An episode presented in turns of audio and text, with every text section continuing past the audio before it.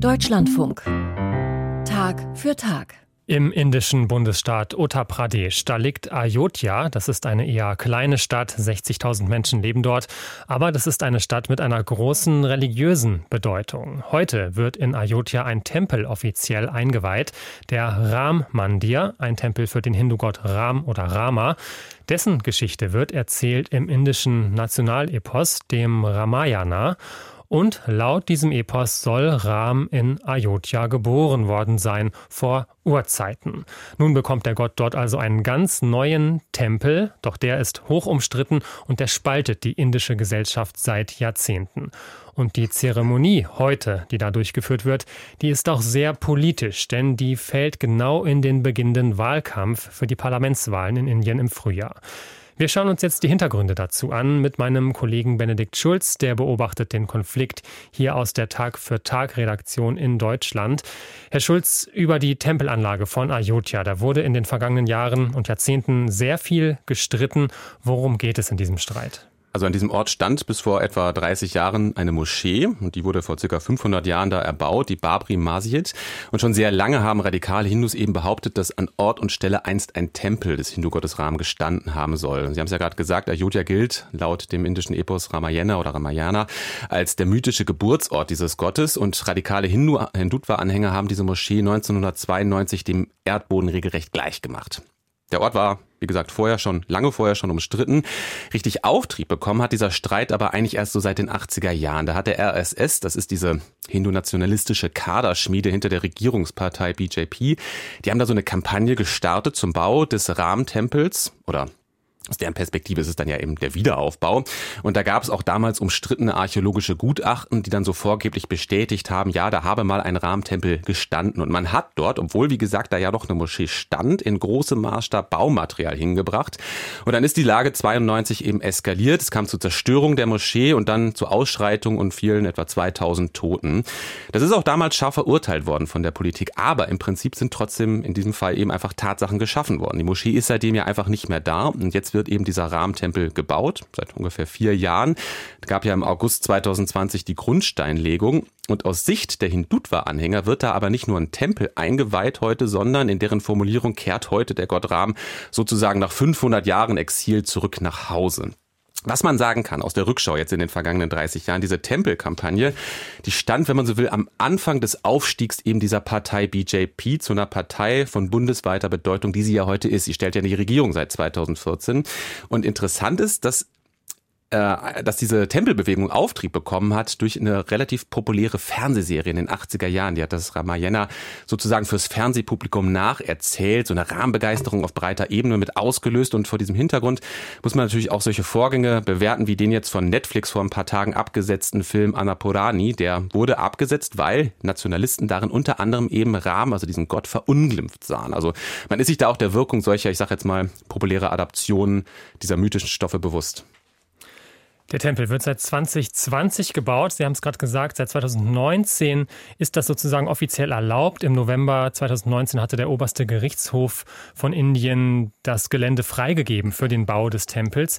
Und tatsächlich ist der Konflikt dadurch so ein bisschen befriedet worden, ja? Ja, sieht tatsächlich danach aus, auch weil, wie gesagt, der Baubeginn auch Tatsachen geschaffen hat. Es sind jetzt heute auch Muslime und ehemalige Gegner dieses Baus eingeladen. Aber es gibt schon auch immer noch sehr viele ungeklärte Fragen oder Dinge, die da nicht aufgearbeitet sind. Diese Zerstörung der Moschee, die ist vom Gericht 2019 dezidiert nicht nachträglich legalisiert worden. Und diese ganzen Gerichtsverfahren, es gab mehrere, also die Strafverfahren gegen die Verantwortlichen für diese Gewalt von 92, die sind alle mehr oder weniger ins Leere verlaufen. Also es gab nie so eine richtige Aufarbeitung dieser Vorfälle 1992 und da waren ja teils hochrangige BJP-Politiker äh, unter den Angeklagten. Das steht alles noch aus. An der Veranstaltung heute gibt es also auch Kritik. Was wird denn genau kritisiert? Genau, es gibt sie, ähm, aber die Kritik hat sich ein bisschen verändert jetzt im Vergleich zur Situation von vier, vier Jahren. Also das zielt jetzt weniger darauf, dass es diesen Tempel gibt oder geben soll, der ist ja immer noch gar nicht fertig gebaut, sondern es geht darum, dass diese ganze Zeremonie heute politisch instrumentalisiert wird. Den Zeitpunkt, den haben Sie ja schon genannt, die sogenannten General Elections, äh, Elections die stehen an, das sind die Wahlen zum Lok Sabha und da entscheidet sich im Frühjahr, ob die BJP oder ob Narendra Modi sozusagen erneut absolute Mehrheit bekommt und Modi Premierminister bleibt.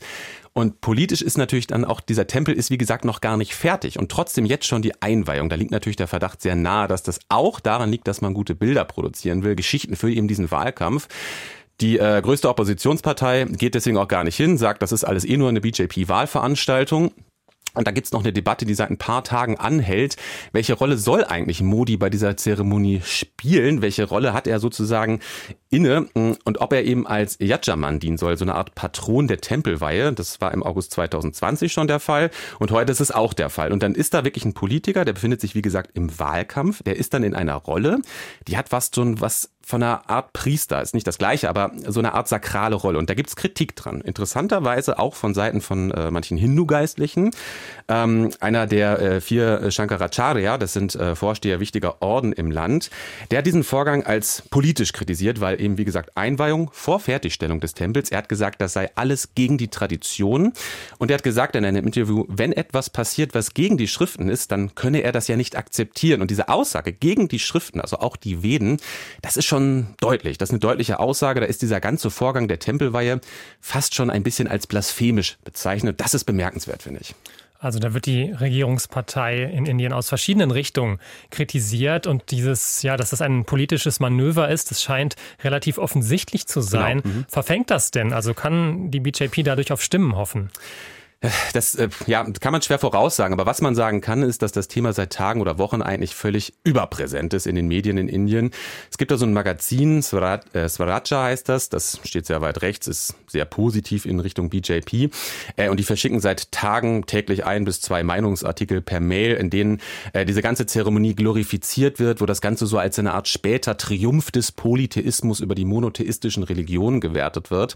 Das schwingt dann so im Subtext mit, so ein Seitenhieb in Richtung der Muslime in Indien und eben der Erzählung, dass Indien jahrhundertelang äh, unter muslimischer Fremdherrschaft gelitten habe. Und da stehen da so Sätze, das zitiere ich jetzt mal in meiner Übersetzung, gut möglich, dass in den 2120er Jahren große Teile der Menschheit das hundertste Jubiläum dieser Tempelweihe feiern als einen Wendepunkt der Menschheitsgeschichte. Und das ist ja schon mal ein Ton, der da gesetzt wird. Und da werden jetzt natürlich Bilder en masse produziert heute, die zeigen Modi in fast quasi sakraler Rolle. Ähm, und da muss man einfach sagen, da ist es aus Sicht der wichtigsten Oppositionspartei, also der Kongresspartei, natürlich extrem schwer, dagegen durchzudringen. Einschätzungen von Benedikt Schulz. Vielen Dank dafür. In Indien beginnt der Wahlkampf und wohl nicht zufällig wird in Ayodhya gerade ein Tempel geweiht für den Hindu-Gott Ram und Premierminister Modi ist auch dabei.